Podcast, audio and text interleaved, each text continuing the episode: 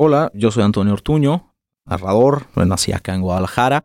El libro al cual pertenece este fragmento se llama La fila india. Es una novela construida en torno a varias temáticas, pero la principal serían las penalidades de los migrantes centroamericanos en su paso por México y la manera de alguna forma en la que la sociedad, los individuos en México reaccionan ante la presencia de más o menos desusada pero creciente de esos migrantes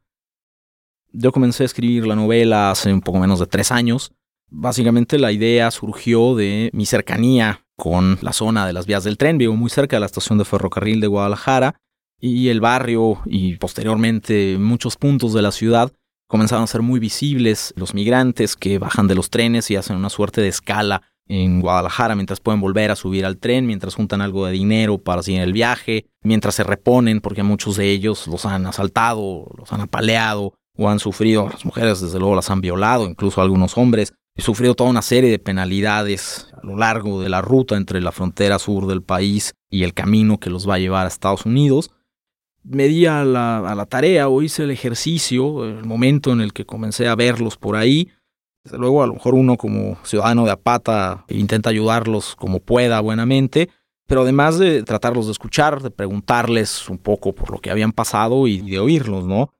No es algo muy sencillo de pronto establecer eh, comunicación con una persona que ha sufrido este tipo de situaciones, pero de alguna manera pues logré construirme una imagen de las cosas por las que pasaban. Desde luego también pues leí testimonios, reportajes, crónicas, hay una serie de trabajos periodísticos importantes en la materia, pero digamos al margen de eso también me parece que para casi cualquier persona que se fije en el asunto puede notar el tipo de reacciones que provocan en nuestra sociedad, en nuestras sociedades a lo largo de México, pues esa presencia de migrantes y las reacciones muchas veces desproporcionadas, xenofóbicas, radicales, terriblemente movidas por el prejuicio sobre pues, la presencia de estos migrantes, ¿no? Eh, una suerte de monstruoso espejismo de lo que sucede o lo ha sucedido a lo largo de los tiempos con los migrantes mexicanos en Estados Unidos.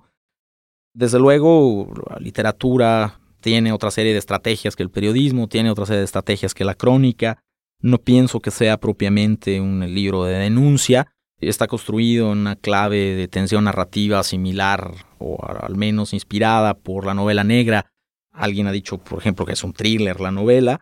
Realmente lo que yo intenté fue construir una narrativa que pudiera poner en perspectiva, por un lado, darle rostros e historia, aunque sean personajes ficticios, pero a estas personas, y por otro lado también arrojar una luz sobre eh, la serie de discursos que tanto desde el poder, tanto desde eh, la prensa y tanto desde la sociedad construimos como una suerte de muchas veces barreras, pero otras veces también como garrotes con las que eh, agredimos a estas personas, ¿no? Cosa que, insisto, me parece que en un país como México, que se las ha arreglado para expulsar a tantos millones de migrantes, es una suerte de paradoja trágica el que sucedan cosas como las que han pasado en Tamaulipas, con las masacres de San Fernando, con los secuestros de migrantes en Veracruz, con las extorsiones y vejaciones que sufren a todo lo largo del camino, y con la invisibilidad a las que se les condena en ciudades como Guadalajara, donde si bien hasta ahora afortunadamente no ha habido como incidentes desproporcionadamente graves, aunque sí puntuales,